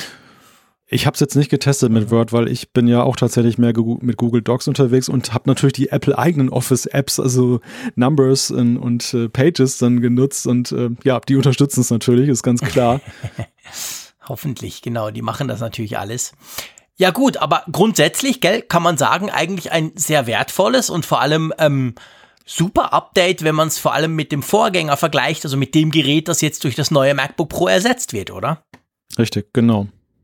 Gut, dann lass uns doch mal zu unserer schönen Rubrik Apfelstücke kommen. Das sind ja so ja, kleinere Kurzmeldungen, wenn man es mal so sagen will, die wir da so aufnehmen. Und ähm, da geht's, glaube ich, zuerst mal drum, es geht um Podcast, die Podcast-App und es geht um Touch ID. Mein Gott, du hast vorhin gerade davon gesprochen, dass vielleicht ein Comeback macht. Lass uns anfangen mit der Podcast-App. Da war ja einiges im Argen in den letzten zwei Wochen. Ja, richtig. Es waren plötzlich die Kategorien verschwunden. Es gab sie weder jetzt so zum direkten Aufrufen, noch konnte man sie in den Charts dann entsprechend dann anzeigen lassen, also diese Teilcharts zum Beispiel für Technologie. Man muss natürlich dazu sagen, es war, glaube ich, schon ein Feature, was Podcaster mehr vermisst haben als der Rest der Welt.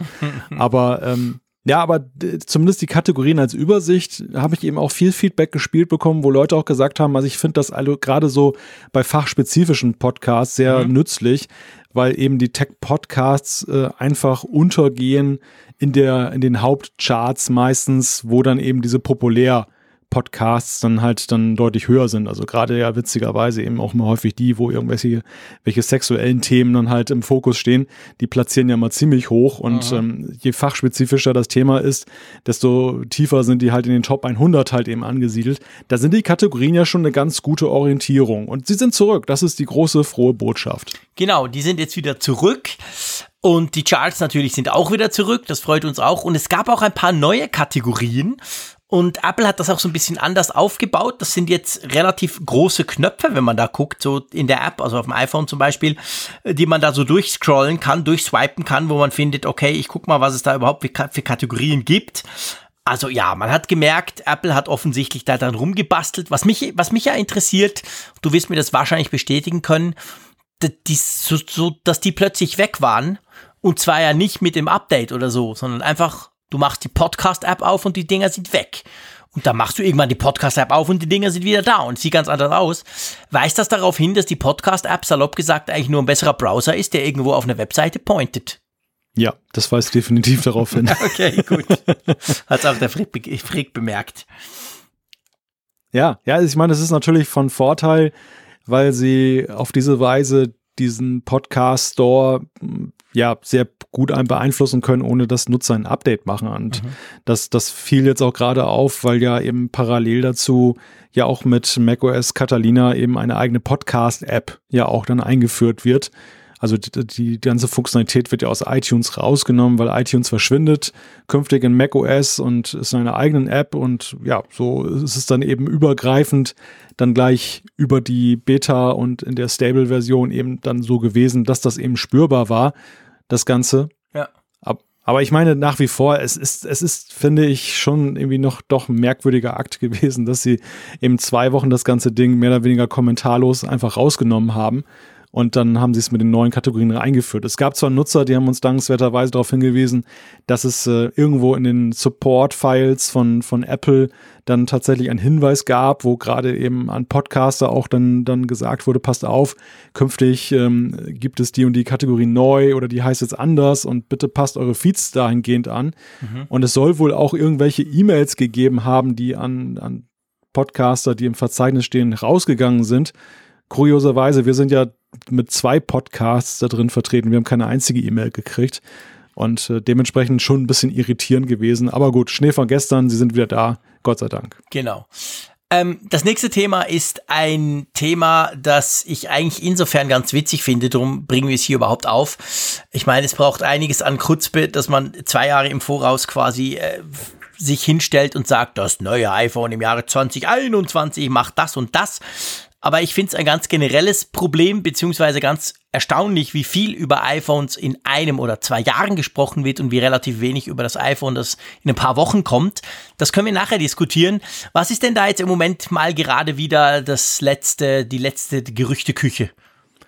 Ja, Ming-Chi Kuo, unser Experte für die Zuliefererkette in Asien, hat sich mal wieder zu Wort gemeldet und gesagt, dass ab 2021 kurioserweise, wir haben jetzt ja die ganzen letzten Wochen über 2020 gesprochen und 5G, er guckt jetzt noch weiter in die Zukunft und will halt erfahren haben, dass Apple ab diesem Zeitpunkt iPhones dann anbietet, die sowohl Face ID als auch Touch ID anbieten sollen. Es soll nicht eine Rückkehr des Knopfes geben, also keine Sorge, Gestensteuerung soll nach Quo bleiben, sondern es soll stattdessen eben so sein, dass dann unter dem Display ein zusätzlicher Touch ID Sensor liegen könnte.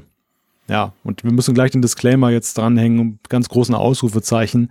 Sehr spekulativ, oder? Ja, es ist super spekulativ. Und ich glaube, da ist der Wunschvater des Gedankens mal wieder. Es gibt ja einige, die mit Face ID nicht zurechtkommen. Werde ich zwar nie verstehen, finde ich die geilste und absolut beste und eigentlich in meinen Augen einzige wirklich gute Authentifizierung, die ich kenne. Aber okay. Und ähm, also ich meine, ich, ich halte es aus verschiedenen Gründen für Quatsch, ganz ehrlich gesagt. Und zwar auf der einen Seite, Face ID funktioniert. Das, da ist keiner, sagt da was dagegen. Auf der anderen Seite, Apple selber hat gesagt, das ist die Zukunft. Aber vor allem, das finde ich nicht mal, die zwei Punkte könnte man noch diskutieren, aber ich finde vor allem etwas anderes wir wissen alle, dass Apple, die gucken auf jeden Rappen. Die wurden ja nicht, die, die haben nicht hunderte von Milliarden auf der Bank, weil sie einfach so ein bisschen verschwenderisch Geld raushauen. Und die Grundidee von Steve Jobs, dass du eigentlich möglichst wenig tust, aber das möglichst gut tust, die lebt auch in der immer in, in dem heutigen Apple immer noch irgendwo weiter. Und warum zum Geier sollten sie für die paar Schnäuze, die sich noch dieses blöde Touch-ID zurückwünschen, doppelte Technik verbauen, also einerseits Face ID, aber dann eben noch diese Touch ID unter dem Display. Das gibt's ja schon, ist ja jetzt nichts neu erfundenes. Das kann ich mir einfach schlicht und ergreifend nicht vorstellen. Wie siehst du das? Ja, ist eine gute Frage. Also ich habe da auch nicht das Gefühl, dass es sehr realistisch ist. Ich wundere mich halt nur sehr darüber, was da derzeit alles so mit Blick auf die das übernächste und das darauffolgende iPhone so hochkommt.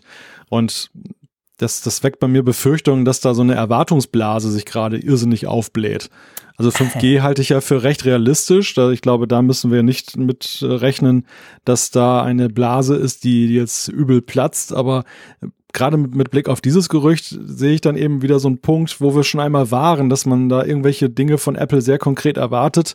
Und am Ende stellt sich raus, nee, war nie ein Thema oder selbst selbst wenn, dann war es vielleicht mal irgendwo im Entwicklungslabor so als Prototyp-Test nach dem Motto mal gucken, wie weit die Display-Technologie ist und ob die, was diese Sensoren taugen, die man unter Display, das Display einbaut. Ich könnte mir vorstellen, dass Apple sowas so oder so einfach mal testet, um zu gucken, wo, wo steht die Technik, ähm, auch um zu wissen, was Mitbewerber da veranstalten könnten.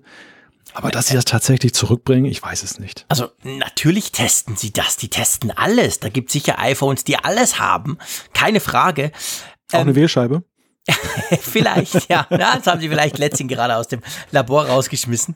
Aber ich, ich glaube, der Punkt ist eigentlich ein anderer. Und zwar, was ich spannend finde, und das ist eigentlich der entscheidende, der entscheidende Punkt, warum wir das hier diskutieren. Es zeichnet sich sehr klar ab, dass wir uns fürs 2020 und fürs 2021 jetzt sogar schon diverse Dinge werden uns da äh, quasi präsentiert im Sinn von, hey, das 2020er iPhone, das ist dann geil, weil das hat dann 5G und das kriegt dann ein komplett neues Design und und und. Und das lenkt ja letztendlich ein bisschen davon ab, dass wir offensichtlich alle davon ausgehen und ich, ich gehe selber auch davon aus, dass das 2019er iPhone, das, was wir irgendwie in sechs Wochen sehen werden, stinke langweilig wird. Also da geht man davon aus, das hat kein 5G, das hat einfach genau das gleiche Design, das hat nur drei Kameras statt zwei. Uh. Und da frage ich mich dann manchmal, das ist dann das dritte Jahr in Folge, wo das gleiche Design seit dem iPhone 10 quasi weiterverwendet wurde. Also ist es natürlich nicht so weit hergeholt, wenn man davon ausgeht, dass dann nächstes Jahr ein neues Design kommt. Das mit 5G, du hast erklärt, davon, das gilt als sicher. Man weiß dieses Jahr nicht, aber nächstes Jahr mit Qualcomm. Also wissen wir schon zwei Dinge. Aber es zeigt halt schon so ein bisschen, ich weiß nicht, es antizipiert so ein bisschen eine, eine Enttäuschung, die jetzt dann in sechs Wochen passieren könnte, weil das iPhone halt quasi more of the same sein wird und erst nächstes Jahr dann wieder so mal so was richtig spannend Neues kommt. Und da frage ich mich manchmal, woher kommen diese Gerüchte? Aber ganz von der Hand zu weisen sind sie natürlich nicht. Ja, vielleicht darf ich dich daran erinnern, dass wir in einer neuen Dekade sind. Das heißt, äh, das iPhone wird künftig nur noch alle zehn Jahre aktualisiert im Design und, und Johnny Ive ist ja auch weg. Also das ist jetzt erstmal fest. Nein, Quatsch. Spaß beiseite. Ja, aber stimmt. Also du hast recht. Die, die, ähm, die Spekulation darüber, was in, in Zukunft kommt, also beim übernächsten oder darauffolgenden iPhone, zeigt natürlich eben auch, was nicht gesagt wird, dass man gar nichts Spektakuläres mehr erwartet eigentlich für dieses Jahr. Und das ist mhm. sehr ungewöhnlich. Wir befinden uns jetzt so in der zweiten Jahreshälfte. Es geht auf den Herbst, auf das Event zu. Und das war traditionell immer die Zeit, wo dann immer mehr liegte eben dann auch, was das neue iPhone kann. Und es wirkt schon echt so, dieses 19er iPhone, als wenn es dann für diejenigen, die diese Gerüchte oder diese, diese Zulieferermeldungen rausholen, schon abgehakt ist. ja, genau. Schon längst im Laden. Also du hast das Gefühl, das Ding ist schon längst draußen. Du kannst in den nächsten Apple Store gehen und kannst dieses Drei-Kamera-Phone kaufen. So gesetzt wirkt das schon. Mhm. Und so, sowas habe ich auch irgendwie nicht in Erinnerung, dass das in den letzten Jahren nee. so, so gravierend war, dass man eben dann sein Wohl dann in der Nachrichtenecke sucht, dann eben schon bei, bei der ferneren Zukunft. Ja, es ist ja so, also normalerweise war das so, das neue iPhone kommt raus. Vorher gab es diverse Leaks und Gerüchte, die haben plus minus nicht so schlecht gestimmt. Und dann war es schon so, so in der, in der Zwischenzeit, wo das iPhone vorgestellt wurde, bis es dann auf den Markt kam, das sind ja meistens so zwei Wochen, je nach Land, dann gab es dann oft schon Gerüchte, hey, aber nächstes Jahr Baba. Und jetzt ist es wirklich so, ist genau wie du sagst, jetzt ist es so, wir sprechen schon die ganze Zeit von, hey, nächstes Jahr aber Baba. Dabei haben wir das iPhone noch gar nicht, es wurde noch gar nicht vorgestellt. Aber es ist natürlich durchaus möglich. Bis jetzt hatten wir halt diesen Zwei-Jahres-Rhythmus. Das heißt, Jahr 1 neues Design, neue Feature, was auch immer. Jahr 2 ist ein S-Jahr, auch neue Feature, sieht aber gleich aus und nicht wirklich revolutionär anders. Und äh, es kann natürlich sein, wir sind wahrscheinlich offensichtlich jetzt im Wechsel zu einem, ich sag mal, einer, zu einem Drei-Jahres-Rhythmus, zumindest was das Design anbelangt, weil keiner soll mir erzählen, diese Kamera hinten sei irgendwie eine Designänderung. Ähm, und das ist natürlich, ich sag mal, von der Erwartungshaltung grundsätzlich schon ein Problem, wenn du sowas änderst, wenn du sagst, okay, von zwei auf drei Jahre gehen, dann wirst du ein Jahr haben und offensichtlich wird es wohl wahrscheinlich das 2019er Jahr sein, das halt nicht so prickelnd wird. Und du hattest ja, erst gerade ein Jahr, das auch nicht so prickelnd wird, weil die S-Jahre immer natürlich, ja, das sind coole Features. Gewisse Leute sagen, mhm. genau das will ich, aber im Grundsätzlichen ist es auch weniger spannend als die, die Hauptreleases. Ja, aber vielleicht muss man das auch im Kontext sehen, eben, dass dieses Briefes, den, den, den Tim Cook Anfang des Jahres verschickt hat und ja, ich finde auch in dieser relativen Relaxedheit, die Apple eben trotz dieser Umsatzeinbußen beim iPhone so an den Tag legt und diese, dieser, diesen sehr starken Fokus, den sie eben auf andere Sparten setzen. Also äh, in dem Wissen, dass dann jetzt dieser Zyklus sich dann verlängert, dass das jetzt dann nicht eben alle zwei Jahre ein neues Design kommt, kann man natürlich auch viel selbstsicherer sagen, also das holen wir jetzt auch nicht irgendwie raus, ne? Weißt mhm. du, sonst, sonst, wenn sie gewusst hätten, dass das war jetzt, dass das 10S war jetzt ein S-Modell, als nächstes kommt ein radikal neues Design, was sich dann meistens besser verkauft und, und auch gefragter ist, auf jeden Fall medial für mehr Furore sorgt, dann äh, hätten sie ja vielleicht dieses Umsatzproblem auch wieder rausholen können. Es wirkt aber ja so, als wenn sie damit arbeiten, dass sie sagen, okay, wir müssen einfach die ja. Erwartung an den Umsatz dämpfen, wir müssen einfach, es ist eine neue Ära und die Smartphones, die Smartphone-Branche insgesamt hat sich geändert. Services werden für uns wichtiger. Und das, das würde ja eben dann auch dazu passen, dann, dass sie dann auch dieses Jahr eben ein ein S2 sozusagen in petto haben, aber nicht eben jetzt diesen er sonst erwarteten großen Wurf, der nach zwei Jahren wieder kommt. Ja, ich glaube auch. Also ich meine, das macht, das macht absolut Sinn für Apple letztendlich auch, weil, seien wir ehrlich, die wenigsten kaufen alle zwei Jahre auch ein Smartphone. Wir sind inzwischen schon viel länger dran, dass es meistens zwei oder äh, dass es mehr als zwei sind. Oft sind es drei oder sogar noch mehr. Und wenn wir, ich, ich denke halt auch nach wie vor, dass 5G da ein wichtiges The Thema ist. 5G ist auch marketingtechnisch sehr wichtig. Dieses Jahr vielleicht noch weniger, aber vor allem dann nächstes Jahr. Und wenn Apple das sowieso weiß, dass die nächstes Jahr das 5G teilhaben werden, dann kann man natürlich sagen, wir bundeln das noch zusammen mit einem schönen schicken Design und bringen es dann dann quasi raus. Aber keiner will mir erzählen, dass sie nicht wissen, dass dann vielleicht dieses Jahr jetzt nicht unbedingt das Hammerjahr wird mit dem iPhone. Ja, weißt du, unser Problem ist ja, geht zum gegenwärtigen Zeitpunkt, dass wir noch nicht wissen, wie wir in ein oder zwei Jahren über diesen Schritt denken werden. Mhm. Also wir haben ja auch schon durchaus in der Vergangenheit eben kritisiert, dass die Entwicklungsschritte kleiner werden und dass manchmal großes Trara um etwas gemacht wird, was so in der Summe gar nicht mehr so spektakulär ist. Es hat sich ja doch deutlich relativiert, die Entwicklungsschritte nach oben über die Jahre gesehen. Damals als man eben dann zum ersten Mal auf 3G gegangen ist, das erste LTE-Phone oder eben auch bei den Kameras und Displays, da waren natürlich schon Entwicklungsschritte dabei, die waren riesenhoch und mhm. danach war es dann eben so, okay, jetzt hast du noch ein paar Nits mehr oder die Kamera kann Megapixel mehr, hat ein nettes neues Software-Feature, aber es es hat sich ja schon alles deutlich relativiert und wir waren dann halt diejenigen, die auch dann gesagt haben, neben vielen anderen Medien, ja, hm, hm, da feiern sich ganz schön ab. Wenn sie jetzt dann vielleicht einfach anerkennen, dass sie sagen, okay, wir machen gar nicht den Riesenwurf. Wir entwickeln das weiter. Ja, es gibt eine dritte Linse, du kannst Weitwinkelfotos machen. In der Software gibt es noch ein Pipapo. Aber es ist eben jetzt nicht das Zwei-Jahres-Phone, das das alles auf den Kopf stellt. Das kommt ein Jahr später. Dann ist ja diese Entschleunigung vielleicht in zwei Jahren ein Schritt, wo wir sagen, ja, das war sinnvoll, das, das war irgendwie folgerichtig, das war vernünftig.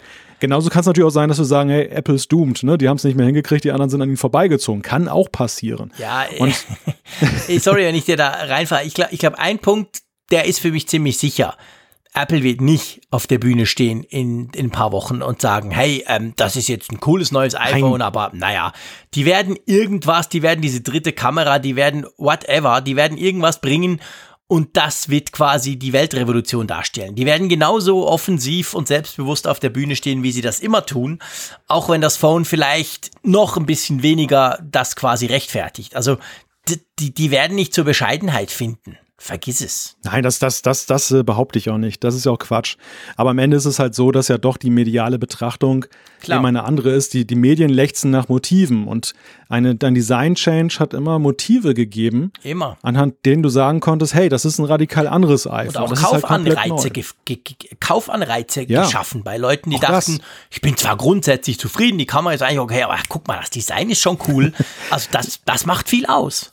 Es wird ja, es wird ja dieses Jahr absehbar so sein, dass auch wenn du im Dezember im Weihnachtsgeschäft in dein Apple Store gehst, dass von vorne, und du siehst die Geräte erstmal von vorne, wenn sie da eben da so präsentiert werden, erstmal sich nichts geändert hat. Wenn du sie umdrehst, dann stellst du fest, oh, das ist ein Quadrat statt irgendwie so einer etwas äh, einer Zweierlinse. Ja. Das, aber das, das sind schon sehr kleine Feinheiten ja, und das, und das, das ist ein ungewohntes Erlebnis, ja. Ja.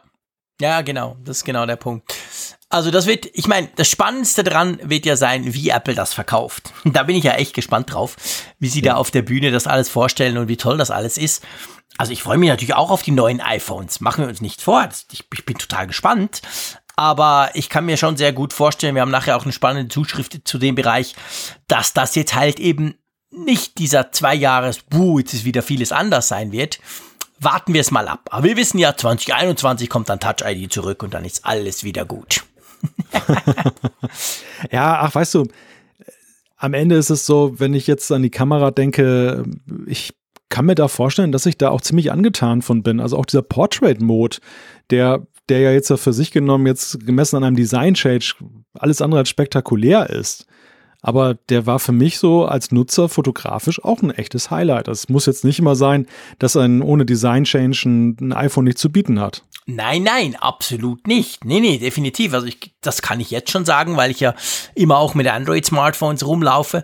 So, eine Wei so ein Weitwinkelobjektiv ist genial. Also ich schätze das super. Ich, ich brauche das wirklich häufig. Also das wird ganz neue Möglichkeiten geben. Sprechen wir dann drüber, wenn es vorgestellt wurde. Aber das ist schon der Punkt. Also nicht, dass wir das jetzt hier komplett schon schlecht reden, aber es fällt halt auf, wenn man so ein bisschen die Gerüchteküche an, angeht, dass die sich, dass die das Jahr 2019 abgehakt haben und sich jetzt auf 2020 und 2021 einschießen. Aber das machen wir nicht. Wir gucken dann an, wenn wir es haben, wenn wir es sehen, wenn es vorgestellt wurde und wenn wir es vor allem testen können. Wollen wir mal zur Umfrage der Woche kommen? Aber gern. Gut, wir hatten ja letzte Woche eine Umfrage der Woche und da ging es natürlich drum, um diese ganze Siri-Geschichte. Lass uns das mal auflösen. 1942 Teilnehmer haben da mitgemacht.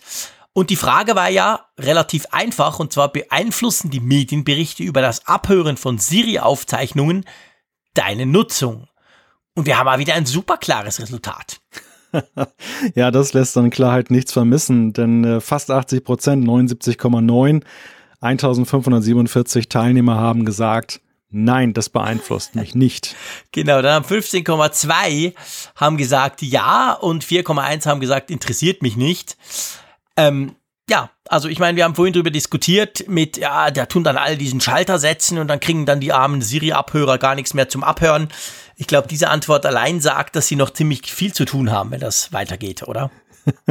Arbeitsreiche Siri-Abhörer. Ja, genau. Also von dem her gesehen brauchen die sich da keine Sorgen zu machen. Ja, wir haben eine neue ähm, Umfrage der Woche und zwar hat uns die Maribel die eingereicht. Vielen herzlichen Dank. Ihr könnt uns ja auch, was kriegen wir ab und zu ja auch im Feedback so Vorschläge für Umfragen. Und wir haben uns jetzt heute gedacht, wir wollen nicht wieder auf Siri rumreiten, schon gar nicht auf irgendwelchen Gerüchten oder so, sondern mal etwas ein bisschen anderes. Und darum schlage ich vor, was fragen wir denn diese Woche? Ja, wir wollen mal wissen, ob ihr die Office-Apps von Apple nutzt, also sprich Pages, Numbers und Keynote. Und dazu gibt es die Antwortoptionen. Ähm, ja, oft, ja, gelegentlich, ja, selten, nein, nutze ich nicht oder besitze kein entsprechendes Gerät. Das wäre dann genau. quasi für unsere Android-Fraktion, gell? Richtig, genau. genau. Also mal gucken, ob ihr, ob ihr diese Office-Apps von Apple nutzt. Das finde ich auch spannend. Die sind ja immer drauf. Die, die, die kriegt man quasi draufgespült, wenn man ein neues Gerät kauft. Und ähm, ja, ich, ich nutze die wirklich sel selber extrem selten, muss ich sagen. Eben wie gesagt, ähm, Team Google Docs, aber ähm, die können total viel. Also das kriegt man immer wieder mit. Und ich lese das manchmal auch. Ich kenne auch ein paar Kollegen, die die, die schwören da drauf, die machen ganz coole Dinge damit. Und das nimmt mich wunder, ob ihr das ab und zu mal nutzt oder eben, ob ihr das auch so wie ich quasi links liegen lässt.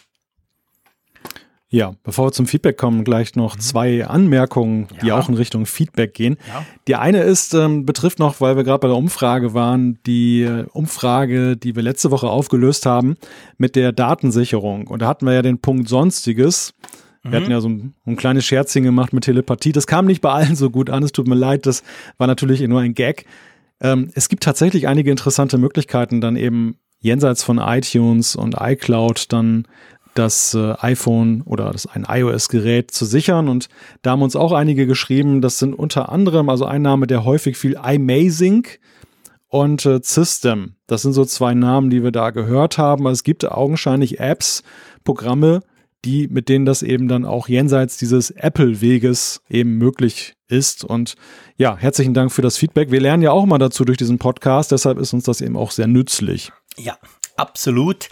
Definitiv. Das ist immer cool, wenn wir was behaupten oder irgendwas sagen oder eben auch mal ein Scherzchen machen. Dann kriegen wir immer sehr viel spannendes Feedback und dann oftmals eben so im Sinn von, hey, da gibt's tatsächlich Lösungen. Braucht ihr nicht drüber zu lästern. Es gibt da was und dann schreibt ihr uns das und das schätzen wir extrem. Gut.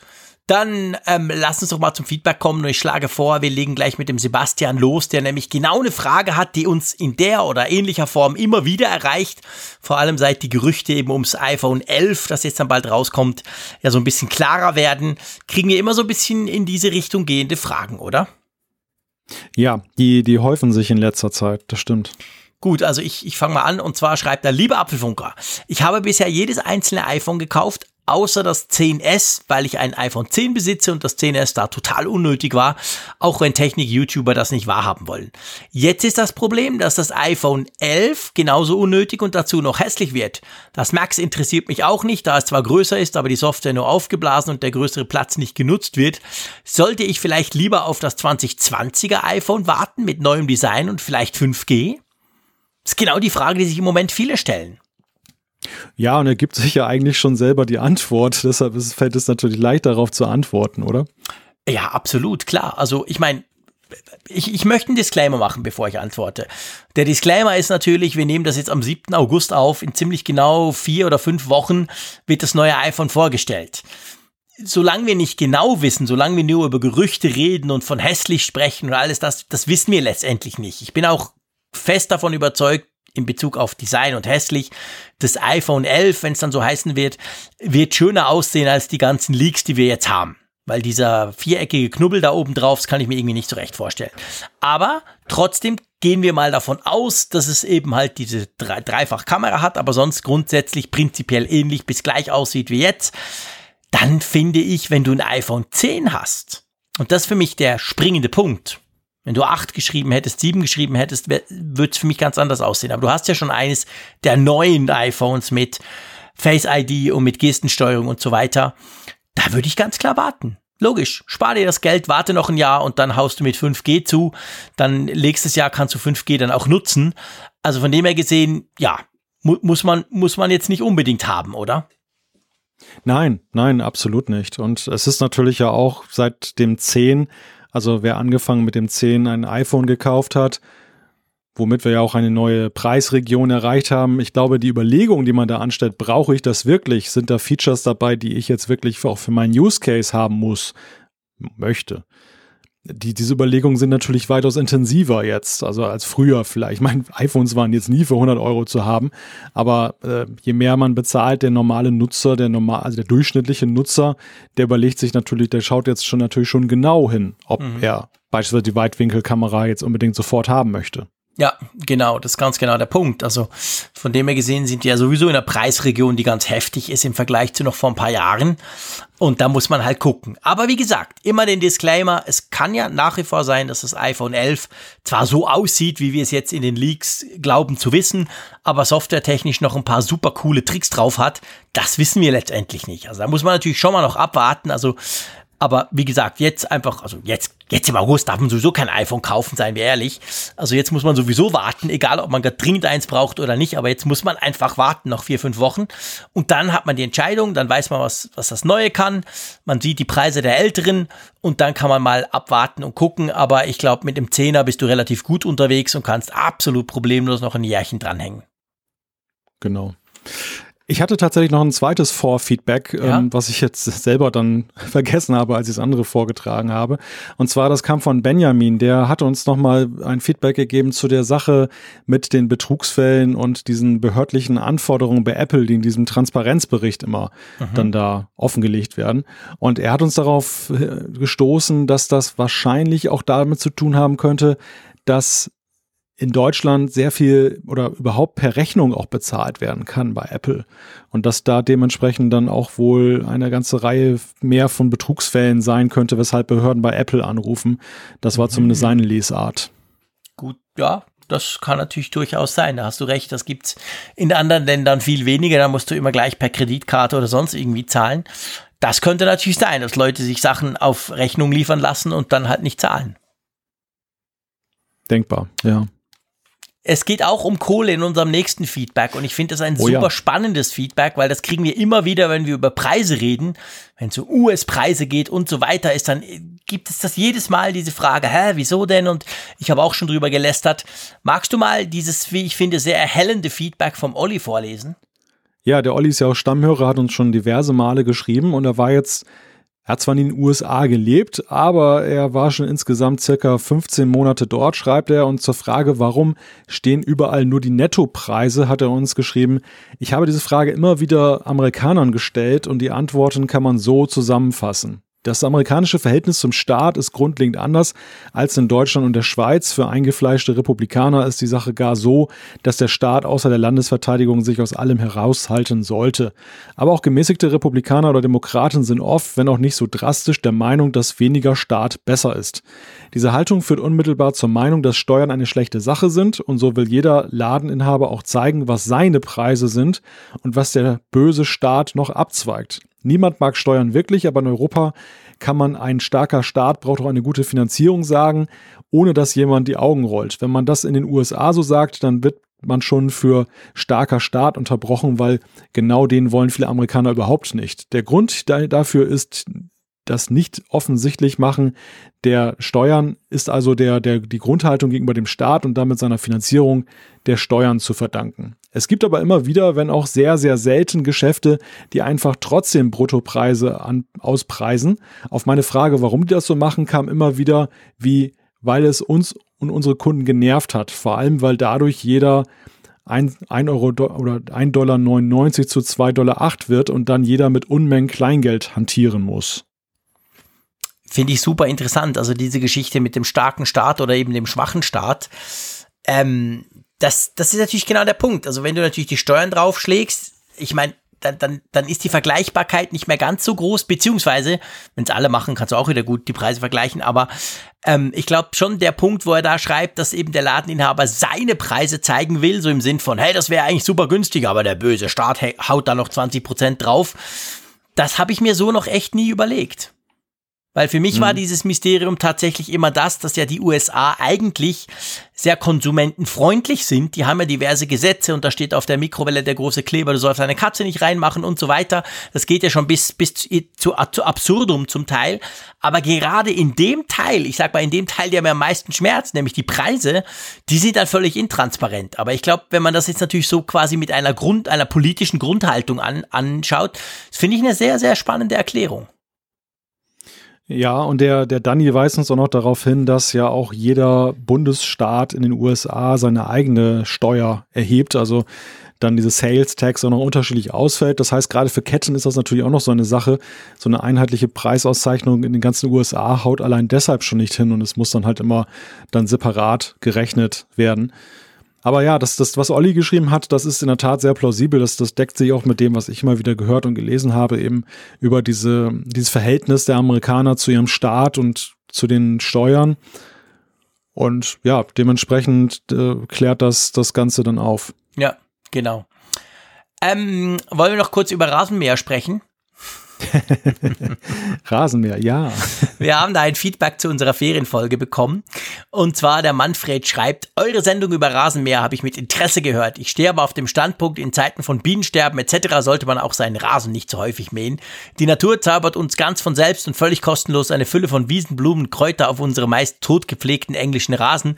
Auch die sogenannten Unkräuter sehen oft sehr interessant aus. Glücklicherweise gibt es nunmehr in Berlin einige Rasenfläche, die öften einige Rasenflächen, die öfter mal in Ruhe gelassen werden. Wenn man sie sieht, ist man einfach nur glücklich und fühlt sich sehr mit der Natur verbunden. Danke, das ist, nat das ist natürlich cool, dieses Feedback. Äh, wenn du Kinder hast, die gerne Fußball spielen, ist es nicht ganz so praktisch, ehrlich gesagt. Aber ich weiß nicht, wie es bei dir ist, Malte. Also mein, mein Rasen ist kein englischer Rasen, demzufolge auch nicht tot gepflegt. Das ist mehr so eine Wiese, die einfach ab und zu kürzer wird, weil da wächst so ziemlich alles drauf.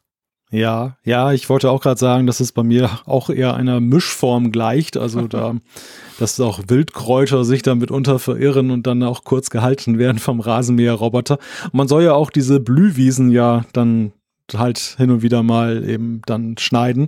Wobei natürlich deutlich seltener, als das jetzt wahrscheinlich der Fall ist mit dem Mähroboter. Insofern das Argument, ja, zieht natürlich, wenn man was für die Insekten und so tun will, ist äh, so ein Mähroboter semi-optimal. Na gut, der ist, ja, ja, okay. Das haben wir ja diskutiert. Hört euch die Ferienfolge an, wenn ihr wollt. Wir sprechen lang und ausführlich über, über, über Roboter, beziehungsweise über Rasenroboter und was die alles können, sollten und könnten. Da haben wir auch übrigens spannendes Feedback dazu bekommen vom einen oder anderen, der sich da richtig gut auskennt. Also auch da, selbst wenn wir zwar über Rasen beziehungsweise über Rasenmäher oder Rasenroboter sprechen, kommt gleich Feedback von Leuten, die sich besser auskennen. Auch das ist absolut großartig. Ja, ähm, wie siehst du das? Wollen wir die Sendung langsam zu einem Ende bringen? Ich muss gerade mal die Uhr wiederfinden, aber ja, das sieht ja schon deine Uhr recht verlegt? fortgesch- Für das hat man doch eine Apple Watch, mein Lieber. Ja, die zeigt mir gerade an, dass ich mein Bewegungsziel um 200 Prozent übertroffen habe, was natürlich Wow. sehr erfreulich ist. Nicht Weil ich, schlecht. weil ich, weil ich gerade mit dem Zeier in einem Wettstreit liege. Ja, ich lege immer mit dem Zeier in einem Wettstreit, ob per Uhr oder nicht. Grundsätzlich. Ja, ich weiß, ich weiß, ich, ich habe das ja auch mitgehört. Beim letzten Mal hast du das ja auch wieder gesagt. Und da dachte ich so, naja, jetzt muss ich mich da auch mal wieder einklinken. Ich hatte mich die ganze Zeit so ein bisschen dezent zurückgehalten. Aber es hat dich motiviert, offensichtlich. Was hast du denn gemacht, wenn du 200 Prozent über deinem normalen Tagesziel bist? Hast du das Äh, Auto stehen lassen und bist über die Düne gerannt?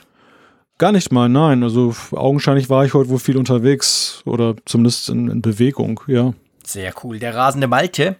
Ja, also ähm, uns gibt in einer Woche wieder, so viel kann man schon mal sagen. Und wir bedanken uns an dieser Stelle ganz, ganz herzlich bei unserer Live-Hörerschaft. Über 100 haben jetzt da durchgehalten und hören jetzt um halb zwölf in der Nacht immer noch zu. Das ist natürlich ganz großartig. Vielen Dank auch fürs Feedback, das ihr uns geschickt habt. Vielen Dank natürlich vor allem fürs Feedback, das ihr uns immer wieder schickt, liebe Hörerinnen und Hörer. Das ist für uns ein unverzichtbarer Bestandteil und macht uns schlauer. Und ab und zu bringen wir es ja auch zum Glück hier im Apfelfunk. Ja, ich freue mich auf nächste Woche. Und ich rase mal ein bisschen weiter, damit ich mit dem Zeier und vor allem mit dir Schritt halten kann. Und ich sage wie immer Tschüss aus Bern. Ja, und vom Apfelfunk gibt es dann definitiv eine neue Version in der nächsten Woche. Bis dann.